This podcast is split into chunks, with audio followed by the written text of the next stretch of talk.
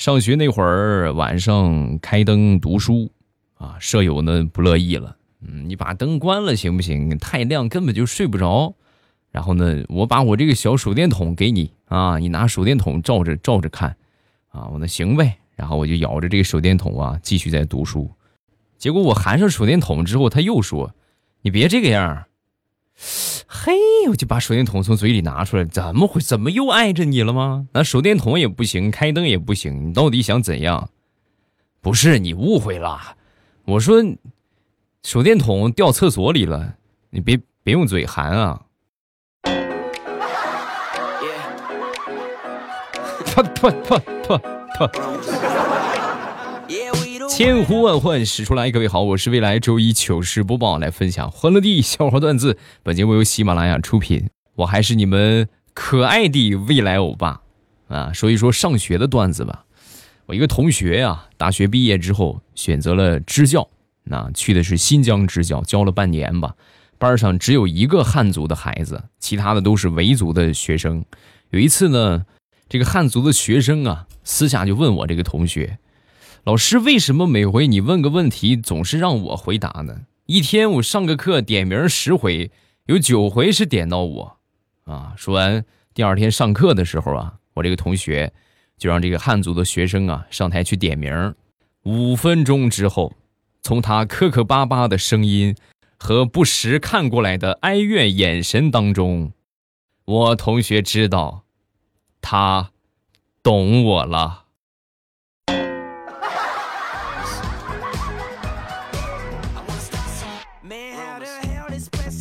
表妹今年年初去我们附近的一个幼儿园去做幼师去了。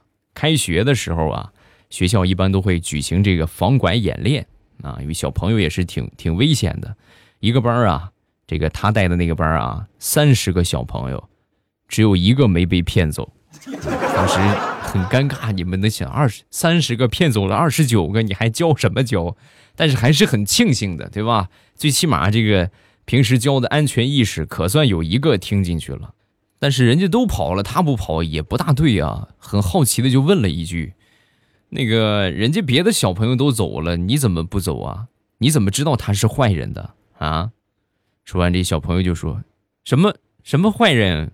我不知道。”我一直在看小猪佩奇呢，看的太入迷了。他们说发糖，我根本不知道发糖。我要知道发糖的话，我早就出去了。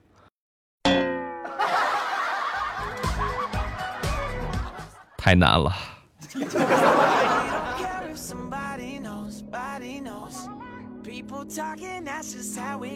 上个星期，我们隔壁的幼儿园在搞这个防拐演习啊，也是在搞这个活动啊。然后找了一位家长来做坏人，这个这个家长啊，咱没想到啊，是一个很耿直的人。演习开始之后，利索的解决掉了三个保安和两个老师，成功的抱走了孩子。啊，出来之后呢，把孩子抱到园长的面前。好了，我这个坏人演完了，园长啊，怎怎么样？你给打个分吧。所以那次演习活动，就以这个家长的成功表现，落下了帷幕。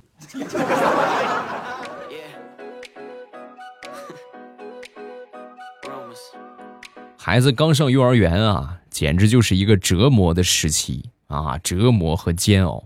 刚上幼儿园，我说我小侄子啊，刚去那会儿哭了一个星期，他妈也不厌其烦的就说：“哎呀，没事啊，没事，是不是？天天说没有用。”根本就听不进去。后来呢，他奶奶跟他说了一句话啊，然后这个一个星期之后啊，就没再哭过。上学就很稳当，就啥事也没有啊。上学就没再哭了。嘿，可以呀！我说宝贝儿，这行啊，两个星期表现不错，也不哭了。小家伙可骄傲了，扬着头就说：“那是我可是小小男子汉呢，还哭像话吗？我不会哭的。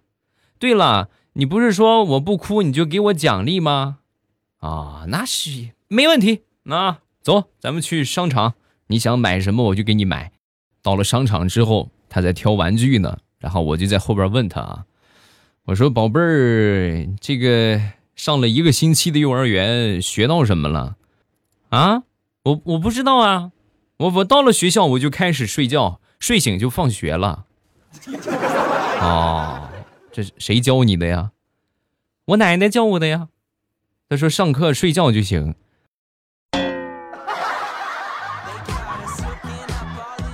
我觉得很好，上学让我很快乐，很开心。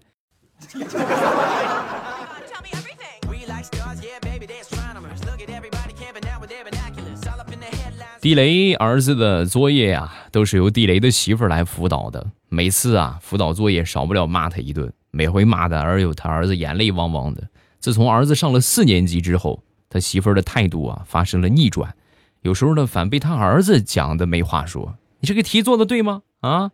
根本就不对，是吧？后来地雷一看这个情况，这不大对，这有点反常啊，啊，就跟他妈就说：“这不是你的风格呀，这咋回事？这是，啊？”说完这个，地雷媳妇儿就说：“还咋回事？老师太欺负人了！我这三年级没毕业，你让我辅导四年级的，我哪辅导得了去呀？”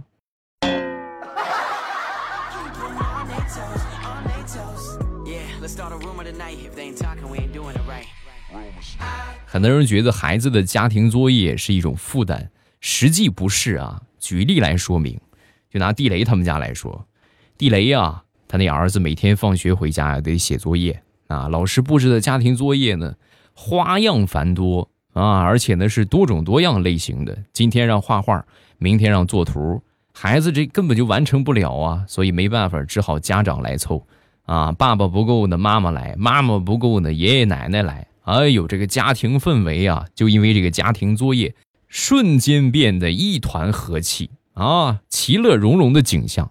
你别说，自从孩子有了家庭作业之后，家庭也和睦了，睡觉也安稳了，身体都变好了，腰不酸，腿也不疼了。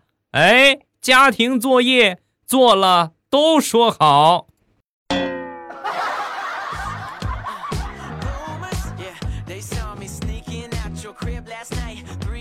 说我一个朋友吧，想当年啊，他们那个初中学校的这个校服啊，印了一串字母，G L S Z Z，什么意思呢？他们那个学校名字的简称，字母的首字母的缩写。然后坐他前面有一个同学呀，正好叫郭丽啊，所以有一回呢，他就指着前面这个 G L S Z Z 啊，高乐山镇中学，然后就念成了郭丽是蜘蛛。啊！哎呦，把他前面这个同桌给气的，因为正好搭得上嘛，对吧？G L S Z Z 嘛，咬牙切齿。正在这个时候啊，他们班主任关老师过来了，还得说这个郭丽同学很聪明啊，站起来，当时就跟老师就说：“老师，老师，二狗刚才指着我身后的字母念，关老师智障，G L S Z Z，他说你是智障，老师，你快管管他吧。”老师，你你听我解，你不用解释了啊！哈，来跟你爸爸说吧，好吧？出来，我给你爸打个电话。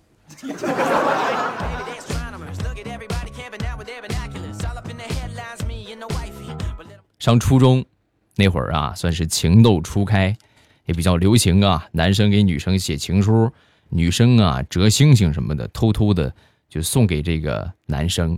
那有一天呢。我暗恋的一个体育委员跑过来了，跑过来之后呢，很害羞的就说：“哎呀，那个未来呀，能不能把头发给我一点？” 我当时一听，激动坏了，那能不给吗？必须得给呀！哎呀，没想到我暗恋的体育委员也喜欢我，你看看。然后我就学着电视上那种，是吧？剪青丝，拿一个拿一个这个小剪刀啊，把这个头发剪下一小撮，然后递给他。递给他之后，体育委员拿着这撮头发，径直跑向了我们班最丑、最胖的一个胖子啊！跑到他身边，二胖，二胖哥哥，你快过来，你快过来，我给你掏耳朵，把头发在耳朵里边转啊，可舒服了，你过来试试。冷冷的冰雨在脸上胡乱的拍。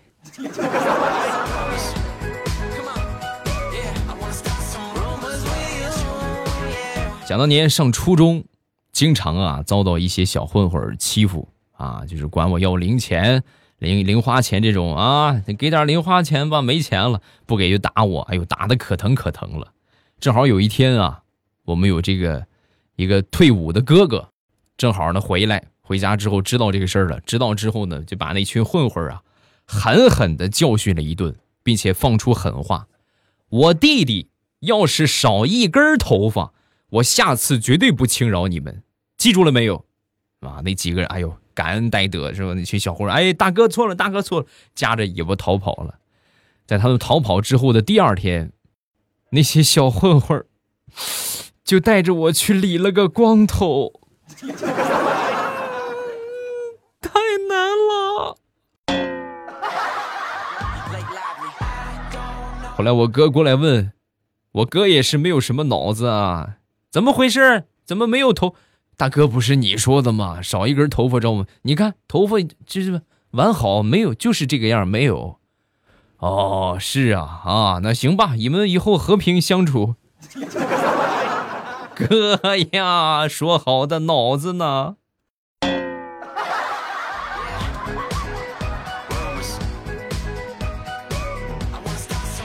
初中有一年夏天放暑假的时候啊，放暑假。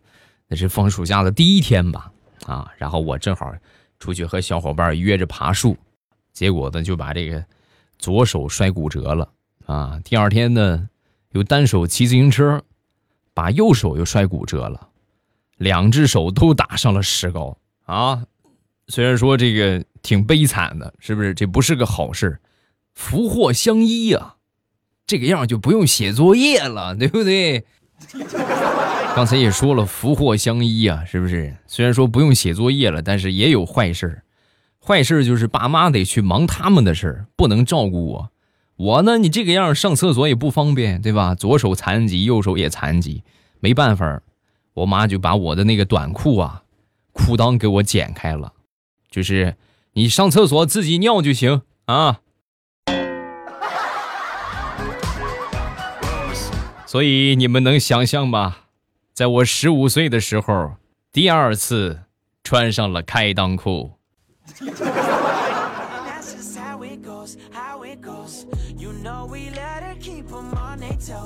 再说上高三吧，高三那一年啊，大家上过高中的话是吧？尤其考过大学的，都有体验。这一年啊，是你最幸福的一年。准确说，这一个学期啊，就是临考高考前几个月。是你最幸福的一个学期，你就是你们家的大熊猫，你干啥都行，你想干啥就干啥，只要你好好学习，啥都不用你管啊。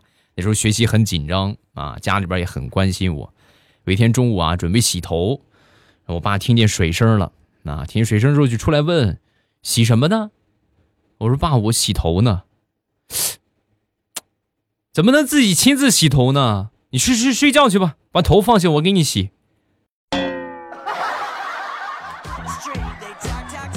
哎哎，爸，不用了，这个东西交给别人不大放心，我还是自己来吧。啊！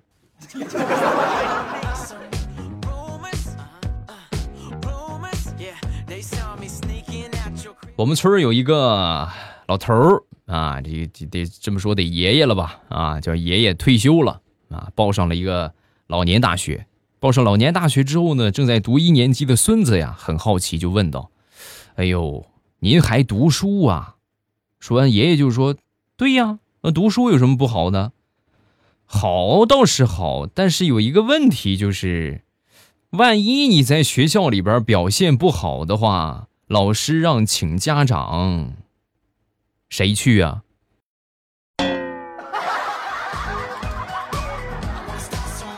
你这死孩子，你请家长，爷爷就上坟上去烧纸，找你太爷爷托梦。”还能怎么着啊？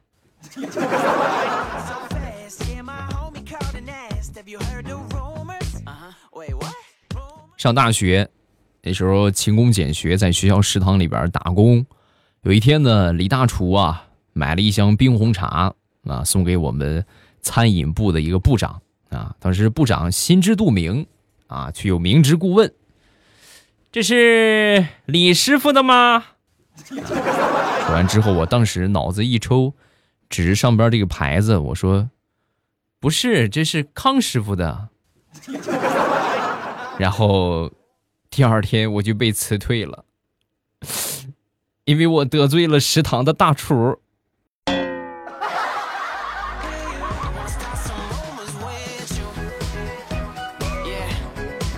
准备好啊，下面这个段子会转弯儿。话说有一个女同学上课迟到，迟到之后呢，老师就说：“你去跑圈去吧。”啊，被罚跑圈。跑了一会儿之后呢，下起了大雨。忽然呢，雨停了，啊，抬头一看，有人给她撑伞。一个男生啊，在旁边打着伞陪她跑。瞬间，这个女生啊，脸上泛起了绯红，然后就说：“你干嘛这个样子啊？我有男朋友了。”说完，这个男生就说：“我知道你有男朋友了，我要是不来的话，你男朋友就会来，我怎么忍心让他受苦？我舍不得，哼！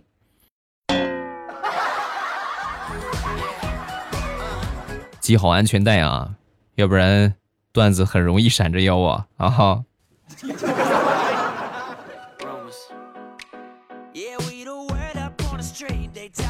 说说我们大学的一个舍友啊，这个舍友呢，那会儿刚学会了拉小提琴啊。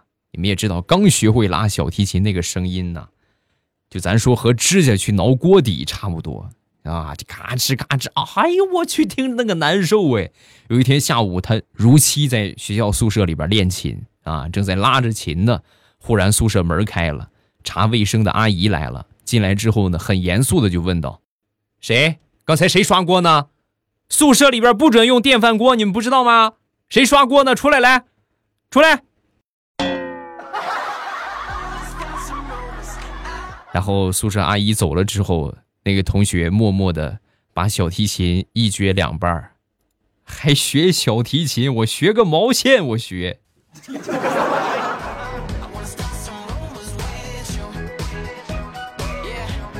说一说同学聚会。啊，时下同学聚会呢有一个共同点，我一说你们就能体会得到。咱们举例来说明啊，好长时间没见的女同学，一般见到面之后呢，会各种的夸：“哎呦，你看你又变漂亮了呢！哎呦，你看你又做头发了！哦呦，你这个包包挺贵的吧？”各种各样的夸。如果好久不见的男同学会怎么样呢？我去，你咋变这逼样了？想想，还是男同学比较实在呀。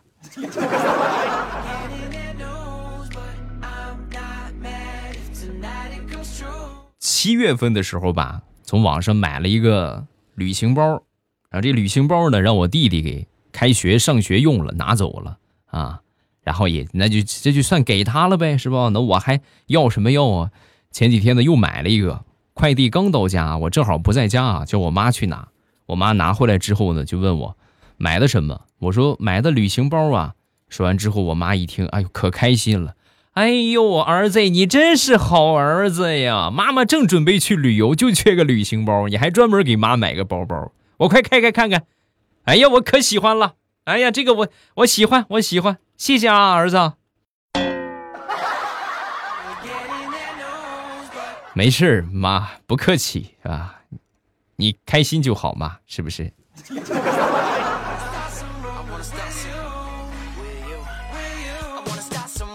看一看评论吧，好长时间没念评论了。未来欧巴的未来，山外青山楼外楼，未来段子真一流，不要钱呀，不要钱，听完耳朵就想就想眠。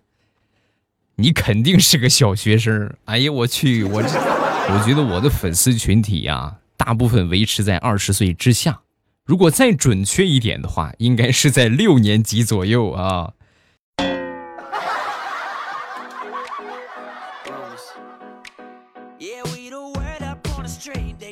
小仙女一号，未来老公每天早上起床的第一件事就是收听你的《马上与未来》，实在是不够听啊！你们可以这样吗？不够听，你们可以改变策略，对吧？来听直播呀。每天早上第一件事改听直播，录播节目呢，先攒着，对吧？攒上它一个月的，是吧？或者半个月的，然后一气儿合成听完它，多爽！就跟我们嗑瓜子儿一样，一次嗑一个，一次嗑一个，然后最后咔一起嗑完之后，哎呀，好开心！下一个叫未来欧巴忠实粉丝，当初因为听你的段子才下载的喜马拉雅，喜马拉雅就听你一个人的，差不多也快五年了，永远支持你，感谢。那谢谢我这位忠实粉丝啊，还是有不少的，每天坚持那个啥，坚持来这个收听打卡啊。我看有多少多少的老粉丝，下方评论区可以冒个泡，说一说你听了几年了，最起码让我看见你呀，听了这么多年了，是不是啊？冒个泡，打个招呼。好了，今天节目咱们就结束。礼拜三马上有未来，不见不散。直播晚上七点半，我等你，记得来哟，么么哒。喜马拉雅，听我想听。